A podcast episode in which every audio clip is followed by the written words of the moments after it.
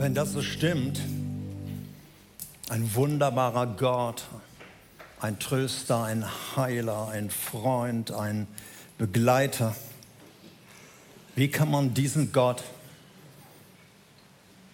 wenn man ihn kennengelernt hat, einfach wieder links liegen lassen und sich irgendwelchen anderen Göttern anvertrauen? Wir starten in eine neue Serie und wir werden sehen, dass das geht, dass man diesen Gott wieder links liegen lässt und sich anderen Mächten anvertraut. Willkommen zu dieser Serie, die ihr hier seht, die wir jetzt im Oktober starten, zum Buch der Richter. Wir haben uns vor einigen Jahren entschieden, dass wir einige Themen der Bibel einige Themen, die uns sehr, sehr wichtig sind als Treffpunkt Leben Gemeinde, immer und immer wieder bringen. Einmal im Jahr oder alle zwei Jahre. Nach dem Motto, ein Mensch muss etwas siebenmal gehört haben, damit es endlich sitzt. Und nicht nur haben wir mal darüber gepredigt, müssen jetzt alle wissen. Und so haben wir Themen wie zum Beispiel Umgang mit dem Heiligen Geist in der Kraft des Heiligen Geistes leben. Tankstelle haben wir das genannt. Oder eine Serie über Großzügigkeit. Wie können wir von einem großzügigen Gott lernen und das in unseren Alltag reingeben?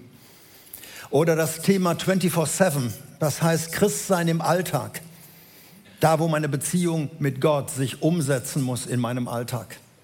Und das Thema Love Story haben wir auch immer wieder gebraucht, um die Bibel im Überblick zu lehren. Das Alte Testament und das Neue Testament. Die beiden Bücher gehören ja zusammen. Und wir haben mal ein ganzes Buch genommen, wie den Jakobusbrief, mal Ausschnitte wie die Bergpredigt aus Matthäus. Und jetzt ist es wieder mal das Alte Testament dran. Und ich führe euch heute Morgen ein bisschen in diese ganze Thematik hinein.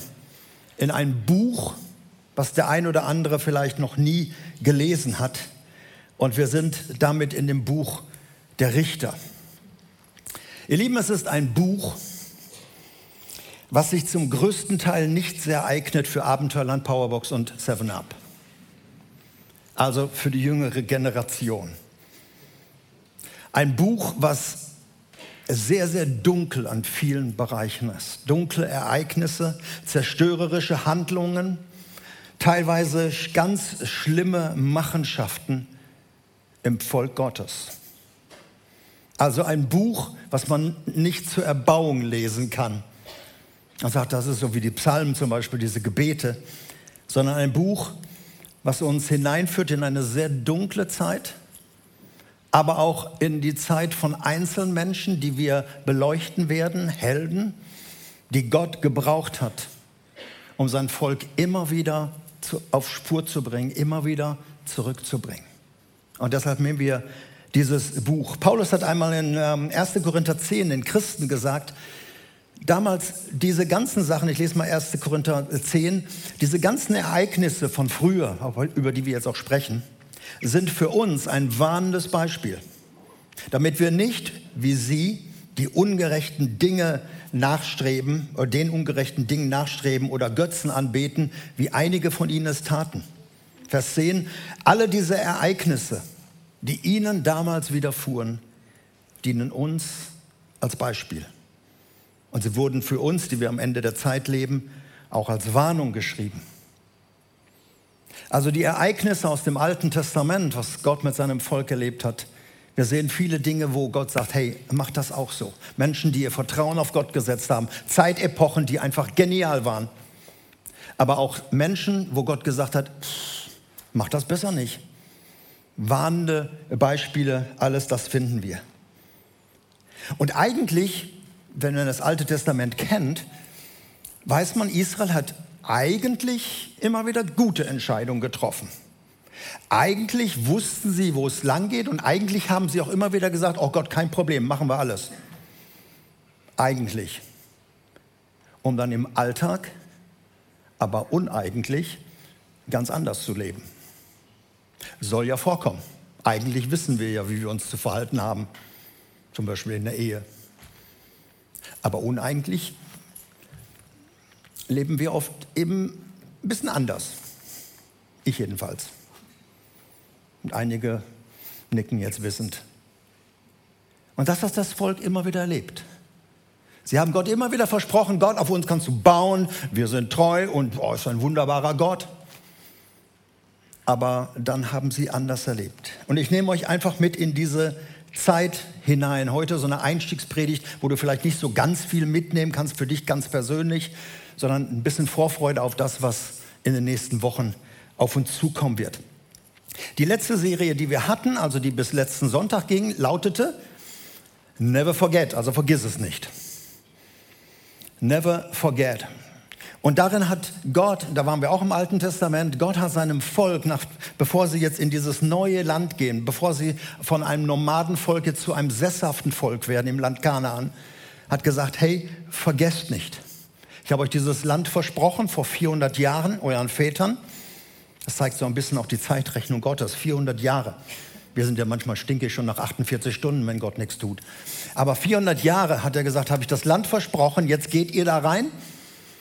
Vergesst nicht, auch dieses große Schma Israel, höre Israel. Es gibt nur einen Gott und den sollst du ehren, den sollst du lieben, den sollst du fürchten. Ansonsten dann geht es dir gut im Land. Vergesst es nicht. Und Mose war jetzt gestorben. Er hatte ja fünf Bücher geschrieben. Und im fünften, letzten Band eben berichtet er sehr, sehr viel über das, was ähm, Gott getan hatte, über die großen Ereignisse, die jetzt zurückliegen in Ägypten, in der Wüste. Und jetzt war er gestorben. Und jetzt der Nachfolger, der hatte viel zu tun, der hat nur ein Buch geschrieben, also Josua. Und er, in diesem Buch wird uns berichtet, wie Gott sein Volk jetzt in das Land führt. Mit Jericho beginnt es ja und dann kommen Sieg und Niederlagen, so die, im ganzen Buch Josua, das ist also ein Buch Vorrichter, eben dort führt jetzt Gott sein Volk in dieses Land. Ich mache mal einen kleinen Einschub noch. Wenn man so dieses Buch mit unserer Brille liest, da marschiert ein Volk in ein fremdes Land und vertreibt die Leute. Wir lesen das mit der Brille Ukraine, Russland oder Russland, Ukraine. Und wir kommen natürlich zu schrägen Ereignissen hier und zur schrägen Beurteilung der Aufträge Gottes. Aber nur ein Gedanke ist wichtig. Hier kommen zwei Parallelgeschichten zusammen. Die Bibel beschreibt uns, dass die Sünden der Völker, die dort gelebt haben, Gott gereicht haben. Die Sünden der Völker, der Ammoniter, Amoriter und wie sie alle hießen, die Gräueltaten waren genug. Und Gott straft diese Völker jetzt. Wenn wir das lesen, eben, sie waren voller Bosheit, voller Unmoral, voller Korruption. Sie haben ihre Kinder geschlachtet und geopfert den Götzen. Also es waren gräuliche Dinge dort, wo Gott gesagt hat, nee, jetzt, jetzt ist finito. Und er bringt sein Volk zum Gericht und gleichzeitig verführt er oder vollzieht er diese Verheißung, dass er sein Volk dort in dieses Land hineinsetzt, dieses Versprechen, was er gegeben hat. Ein einmaliges Geschehen ist, da kann man keine Parallelen rausziehen und sagen, deshalb darf jedes Volk überall mal einmarschieren und sagen, euer Land gefällt uns besser, also gehen wir da rein. Hier ist eine Geschichte, die Gott geschrieben hat und es ist eine, ein Zusammenschluss aus Gericht und Verheißung. Und Israel sollte in diesem neuen Land Gottes gute Ordnungen halten. Sie sollten zeigen all den Nachbarnvölkern, was es heißt, unter der Herrschaft des einzig wahren Gottes zu leben. Sie sollten zeigen, dass die Gebote Gottes gut sind, hilfreich zum Leben. Das sollten sie der Welt demonstrieren, denn die litten unter ihren Göttern dort. Und sie mussten immer diese Götter zufriedenstellen, eben wie gesagt auch durch Kinderopfer. Und Gott wollte durch sein Volk zeigen, hey, es ist gut, alle Nationen sollten davon profitieren. Das war die Absicht. Und Josua ist jetzt also dabei, er ist der Nachfolger von Mose und er teilt jetzt das Land ein. Und dann wird er langsam alt und er ruft nochmal alle Leute zusammen, so wie Mose es jenseits des Landes getan hat. Er ruft alle Völker zusammen, sein Volk, zu einem großen Landtag in Sichem. Und dort waren Tausende, aber Tausende. Und dort schwört er sein Volk nochmal ein und sagt, Leute, eine neue Zeit beginnt. Ihr habt jetzt euer Erbteil bekommen. Ihr dürft darin leben. Und sie haben erlebt, dass nicht alle Völker weggegangen sind, sondern viele blieben einfach. Sie konnten sie nicht vertreiben, warum auch immer. Und sie mussten mit ihnen kooperieren. Aber Josua holt jetzt diese Nation zusammen und sagt, ähnlich wie Mose, Freunde, denkt daran. Wir sind ungefähr in dem Jahre 1300 vor Christus, 1300 bis 1400. Die Zeitepochen waren dann noch ein bisschen variabel. Und Josua erinnert sein Volk. Und er sagt ihnen, um euer Selbstwillen und um eurer Kinder willen und um eurer Enkel willen, bleibt diesem Gott treu in diesem neuen Land. Josua 24, Vers 15, wählt, wem ihr dienen wollt. Entweder den Götzen der Amoriter oder der Ammoniter oder unserem Gott. Ich aber und mein Haus, sagt Josua, wir wollen dem Herrn dienen. Wir legen eine Entscheidung fest. Aber trefft eine Wahl. So, und dann Israel, machen wir. Wir legen uns fest auf Gott. Kein Thema. Daraufhin sagt Josua, ich lese die Verse 19 bis 25, Freunde, ihr könnt dem Herrn gar nicht dienen, wie es hier verspricht, denn er ist ein heiliger und eifersüchtiger Gott und er wird eure Auflehnung und Sünde eben nicht vergeben. Und wenn ihr den Herrn verlasst und fremden Göttern dient, dann wird er euch, er wird er sich gegen euch wenden und er wird euch vernichten, nachdem er so lange so gut zu euch gewesen ist. Also Josua will noch mal seinen Leuten sagen, Freunde, mit Gott ist nicht zu spaßen. Also sagt nicht einfach so und lebt anders. Nehmt diesen Gott ernst. Mit Gott ist nicht zu spielen, das gibt Konsequenzen. Was sagen Sie? Das Volk antwortete Josua, nein, wir wollen dem Herrn dienen. Da sagte Josua noch einmal, Freunde, ihr bezeugt ja selbst, dass ihr euch jetzt entschlossen habt, dem Herrn zu dienen. Und sie sagen, ja, so ist es. Wir schwören. Gut, sagt Josua, dann zerstört die Götzen, die ihr schon mitten unter euch habt und wendet euch von ganzem Herzen dem Herrn, dem Gott Israel zu. Und wieder sagen sie, wir werden dem Herrn, unserem Gott dienen und wir werden ihm allein gehorchen. Und an diesem Tag schloss Josua in Sichem für das Volk einen Bund, einen Vertrag mit dem Herrn. Er gab ihnen die Gebote und die Ordnungen, also die Tora inklusive dieses Schma Israel. Und Josua schrieb diese ganzen Dinge in das Gesetzbuch Gottes. Und als Erinnerung an ihre Übereinkunft nahm er einen riesigen Stein, stellte ihn unter einen großen Baum neben dem Heiligtum des Herrn auf. Es gab dann noch keinen Tempel, sondern das war da. Und Josua sagte zum ganzen Volk, hey Freunde, dieser Stein wird als Zeuge gegen uns auftreten. Er hat alles gehört, was der Herr zu uns gesagt hat und er wird als Zeuge gegen euch auftreten, damit ihr den Herrn nicht betrügt. Sie sagen wahrscheinlich wieder, ei, ei, Chef, Danach entließ Josa die Leute, jeden in sein Erbteil. Kurze Zeit später geht Josua über den Jordan, also er stirbt. Und dann, die ganze Zeit bis dahin, erinnert sich die Generation dran. Und dann, als Josua den berühmten Löffel abgibt, kommen neue Situationen auf. Und jetzt beginnt das Buch der Richter. Also Josua endet mit diesem Landtag zu sichern. Und jetzt beginnt das Buch der Richter. By the way, wenn ihr jetzt Richter hört, denkt nicht jetzt an unsere Claudia Menzel, die ist ja Richterin in Mettmann. Das waren nicht solche Richter, die irgendwo zu Gericht saßen, sondern das waren Stammesfürsten, Stammesfürstinnen, es waren Helden und Heldinnen, also es waren tapfere Leute, Männer wie Frauen, die dann als Helden aufgetreten sind in der ganzen Zeit aus dem Richterbuch. Und das Buch umfasst, wenn ihr das Buch mal durchlest, 320, 330 Jahre. Also wenn ihr rechnen wollt, von ungefähr 1700 bis heute. Recht lange Zeitepoche. Das ist das Buch der Richter. Und der letzte große Richter, der dann auftritt und die Königszeit einleitet, das ist dann Samuel, der letzte große Richter und dann beginnt das Samuel-Buch. Und in diesem Zeitraum, ihr Lieben, von 330 Jahren, wenn du das mal so durchliest, immer der gleiche Ablauf. Denkt nochmal daran, was sie versprochen haben. Israel geht es gut. Sie leben wirtschaftlich auf. Sie nehmen das Land ein. Und sie wenden sich von Gott ab. Und sie wenden sich anderen Göttern zu. Baal, Moloch, Astarte, Milkom, wie alle sie dort heißen. Sie verlieren dann den Schutz Gottes. Sie kriegen Probleme mit den Feinden. Die Feinde dringen ein. Sie rauben ihre Ernten. Sie zerstören alles. Sie nehmen ihre Frauen weg. Sie, sie töten. Sie nehmen Städte ein. Also sie machen sehr, sehr viele negative Dinge. Und zwar nicht nur ein verlängertes Wochenende dort im Land, sondern über Jahre. Und Israel kommt also in eine große Not, eine, eine riesen Krisenzeit. Sie schreien zu Gott und rufen um Hilfe. Das machen Menschen ja bis heute, die Gott lange Zeit liegens liegen lassen. Und wenn mal irgendeine große Not ist, dann rennt man in die Kirche oder Himmelhilf oder was man auch immer betet. Und das tun sie auch.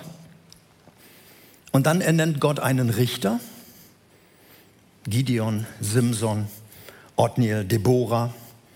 Und diese Richter, diese Helden wenden das Blatt. Manche dürfen sechs Jahre regieren, sind also dann so auch Herrscher dort in diesem Völkerverbund. Ehud zum Beispiel schafft es 80 Jahre, einige schaffen es 40 Jahre.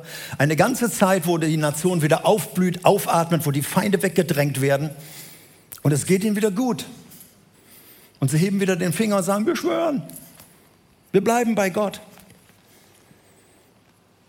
Der Richter stirbt und das Volk verlässt wieder Gott. Und das ganze Spiel geht von vorne los. Über 330 Jahre. Und es wird immer dunkler. Die letzten Kapitel im Richterbuch sind ab 18. Eben da kommt eine richtig dunkle Zeit. Leider auch die Richter von ganz toll. Auch sie passen sich teilweise an. Also auch ihr Lebensstil ist nicht ganz toll. Wir werden über diese Dinge ehrlich auch zu berichten haben. Also wie kann das passieren? Wie kann ein Volk, das Gott so erlebt hat, handgreiflich und, und man sollte doch meinen, ey, wie bescheuert muss man sein, dass man diesen Gott verlässt, der seine Macht erwiesen hat, der Wunder getan hat, der ihnen geholfen hat. Und dann wenden sie sich so toten Götzen zu und machen da ihre Verbeugung vor irgendeiner Figur, die sie selber noch geschnitzt haben. Es gibt zwei Bibelverse, auf die ich heute Morgen kurz zu sprechen komme, die das, den Hintergrund beleuchten. Das eine, der eine Vers, Richter 17, Vers 6. Da heißt es, wir sind also mittendrin in der Geschichte, damals hatte Israel noch keinen König, die kam erst später. Und deshalb tat jeder, was er für richtig hielt. Jeder machte, was er will. Es gab also noch keine klare Leitung, und jeder lebte das aus. Jeder entschied, wie er leben sollte. Jeder entschied, was er von den Geboten Gottes für sein Leben einbaute, was ihm nicht passte, ließ er einfach weg. Also was gut war und was möglichst auch wenig Aufwand brachte, das hat man gemacht. Was ein bisschen mehr Aufwand hatte, hat man einfach ignoriert. Es ist schließlich mein Leben. Und die Familien, die mir folgen und meine Sippe, die mir folgt, die machen das, was ich will. Und ich mache das, was ich will. Ich gehe voran und ich lasse mir nichts sagen. Und so nahm der eine sich den Gott und der andere nahm sich den Gott. Und manchmal haben sie die auch gemischt und haben vielleicht abends zusammengesessen und haben, ach, dein Gott ist ja auch nicht schlecht, ne? lass uns auch mal ein bisschen probieren, was muss ich denn dafür tun? Und so machte jeder, was er für richtig hielt. Sie hatten die Ordnungen, sie hatten die Leviten, sie hatten die Priester. Auch wenn sie noch keinen Tempel hatten, aber sie hatten das alles, aber es lag irgendwo in der Schublade oder im Sand vergraben, wo auch immer. Die Gesinnung kann man auf die heutige Zeit gut übertragen. Es gibt im ehemals christlichen Abendland, was wir ja, in dem wir leben, immer weniger, was sich an Gott und seinen Maßstäben misst. Das wird immer weniger gefragt. Jeder glaubt, was er will. Jeder macht auch, was er will. Jeder ist sich schließlich seines eigenen Glückes Schmied. Ein bisschen religiös sein kann nicht schaden, muss aber nicht sein. Jeder macht, was er will. Und wenn etwas Nachteile bringt, lassen wir sowieso die Finger rein. sondern wir entscheiden selbst. Das war so eine Situation aus dem Richterbuch. Also da gab es Ordnungen, unter denen sie eigentlich verpflichtet waren. Da steht ja dieser große Stein da. Eigentlich sollten sie sich daran erinnern. Und es gab auch schon Feste, die sie feiern sollten zur Erinnerung.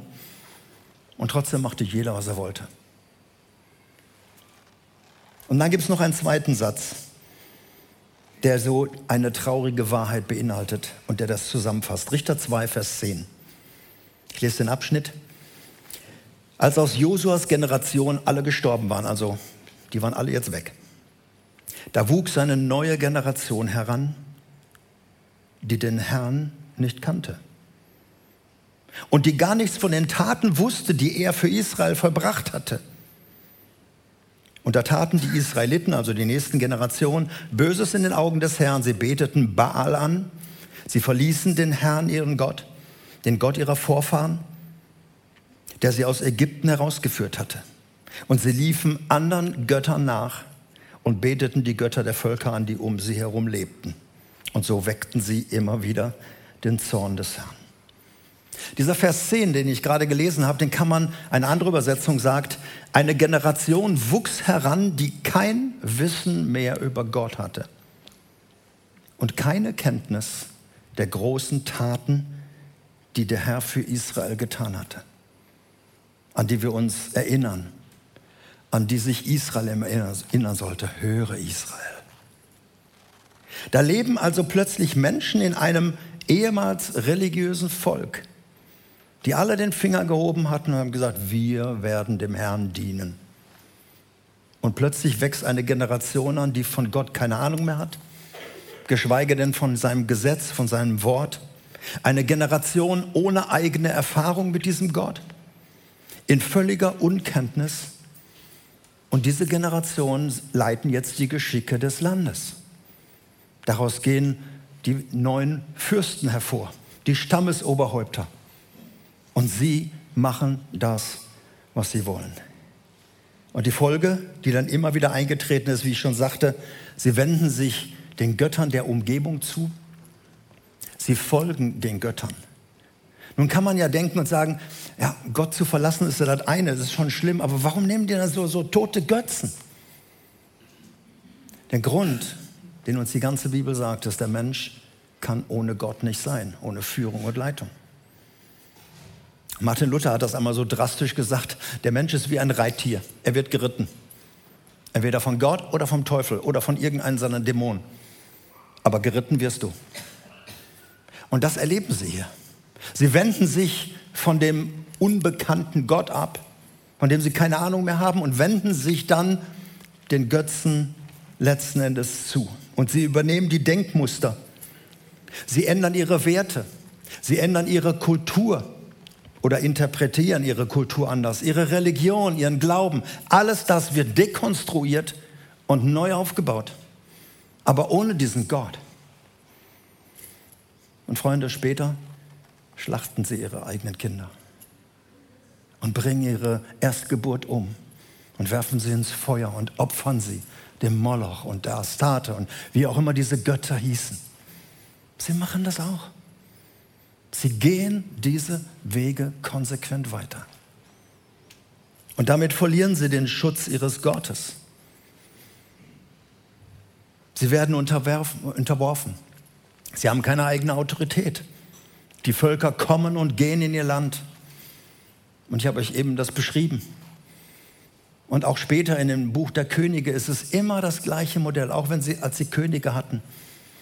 Sobald sie Gott verlassen haben, wendet sich ihr Schutz und sie sind schutzlos. Und am Ende, Bibelkenner wissen das wahrscheinlich, landen sie wieder in Sklaverei, tausend Kilometer entfernt in Babylon. Und dort lernen sie, dass man diesen Gott ernst nehmen sollte.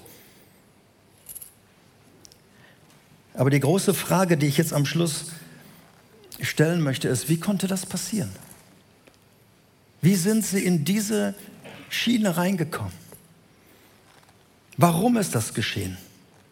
Wie kann es einem Volk, dem es so gut ging, die aus dieser Nomadenzeit, Sklaverei, Nomadenzeit sesshaft werden, in einem wunderbaren Land leben, dessen Ernten sie gar nicht gesät haben, aber genießen konnten. Von einem großen Gott. Wie kann es dazu kommen?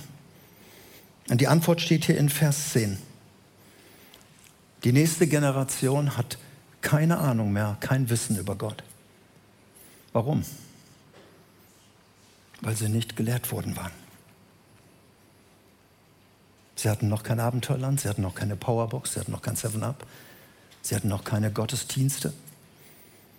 Sie waren einfach nicht gelehrt worden. Niemand hat es ihnen erzählt. Da wächst eine Generation ohne Kenntnis auf. Das steht hier in dem Vers drin. Sie waren unwissend, weil sie von ihren Eltern keine Information bekommen haben. Sie wuchsen auf in dem Denken, es gibt keinen einzig wahren Gott. Wir müssen schauen, was wir hier finden. Es ist ganz normal, sich den Göttern der Umgebung zuzuwenden. Haben die Eltern ja auch mit angefangen.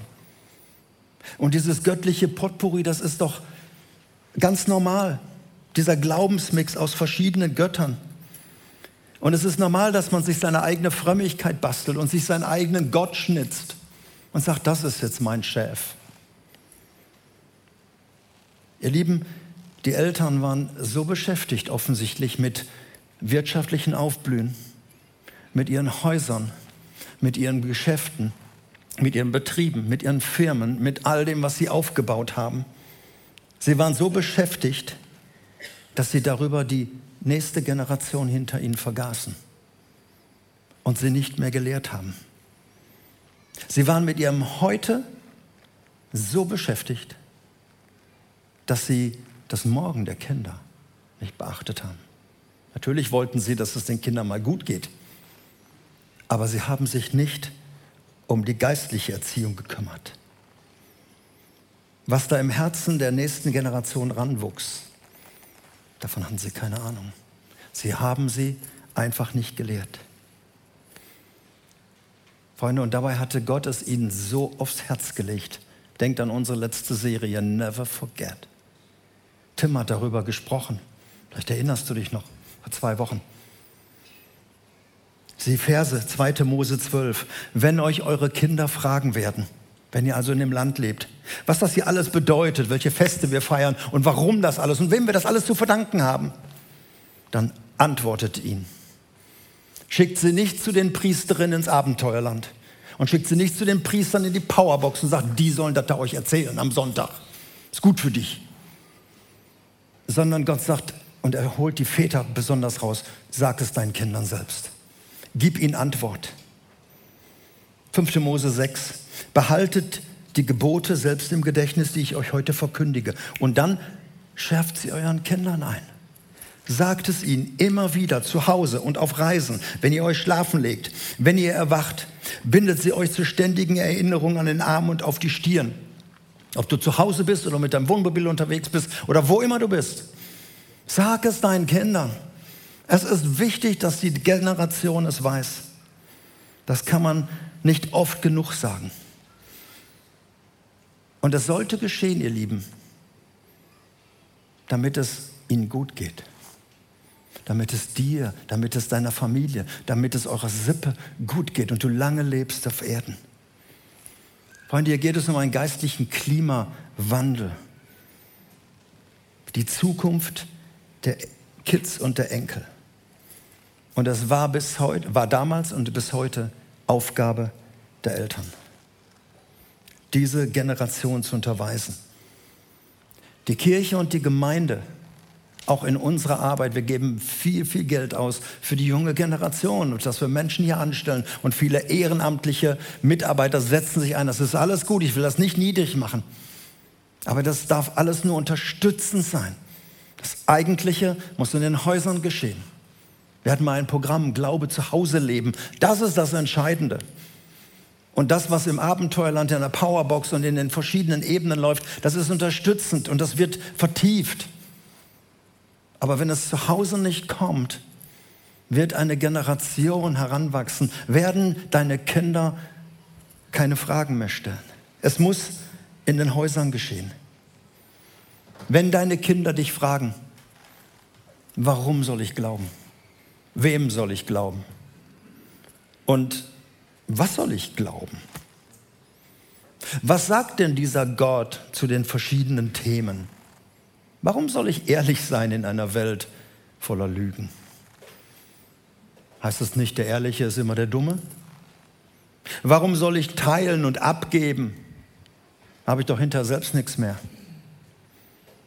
Warum soll ich verzeihen, wenn Nachtragen doch viel mehr Spaß macht?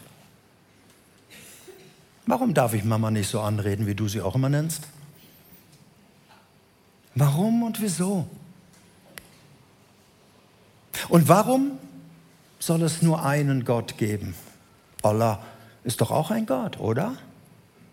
Oder Brahma. Warum sollen behaupten wir, dass wir den einzig wahren haben? Wer sind wir denn? Wenn deine Kinder dich fragen, so sollst du antworten und ihnen Hilfe geben. Später kommen noch viele ethische Fragen dazu. Und auch wenn dein Kind fragt, warum soll ich bei dem Geschlecht bleiben, was ihr da festgelegt habt, dann darfst du sagen, nee, das haben wir nicht festgelegt, das war schon vorher, das hat ein anderer festgelegt. Und du musst ihnen helfen und unterstützen. Ihr Lieben, das Buch der Richter ist in all seiner Grausamkeit ein warnendes Beispiel. Auch für unser Volk, auch für uns im christlichen Abendland. Was wächst für eine Generation heran? Und ich lade dich ein, so ganz persönlich, was kann ich tun? Bei den eigenen Kindern, aber auch bei der Generation. Ihr als Lehrer, ihr als Erzieher, wir als Menschen, die hier mitarbeiten, was kann ich tun, dass die Generation diesen Gott nicht vergisst? Dass wir nicht eine neue Generation ranwächst, wo jeder macht, was er will. Und wo jeder sich das raussucht, was er will.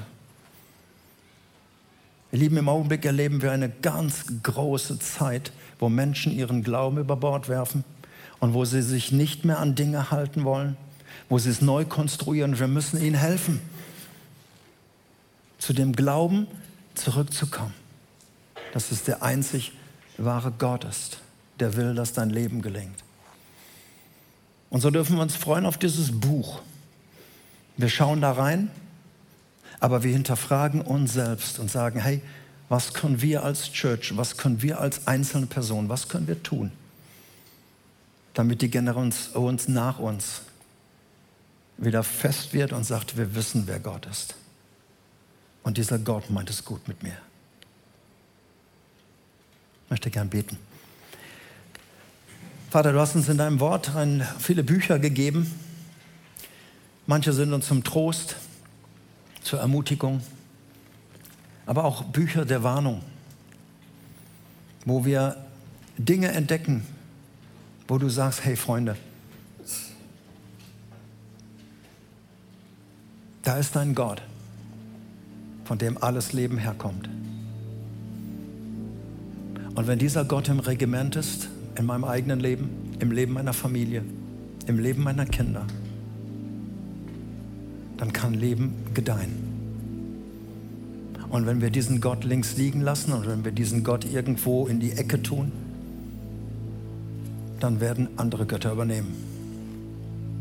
Und ich bete, dass du uns hilfst, in dieser Zeit zu erkennen, was der Einzelne tun kann denn ich glaube, dass es auch heute Helden gibt, die aufstehen und sagen, ich und mein Haus, wir wollen dem Herrn dienen. Danke, der Gott der Ewigkeiten, unser Fels, an dem wir glauben, auf dem wir stehen. In Jesu Namen. Amen.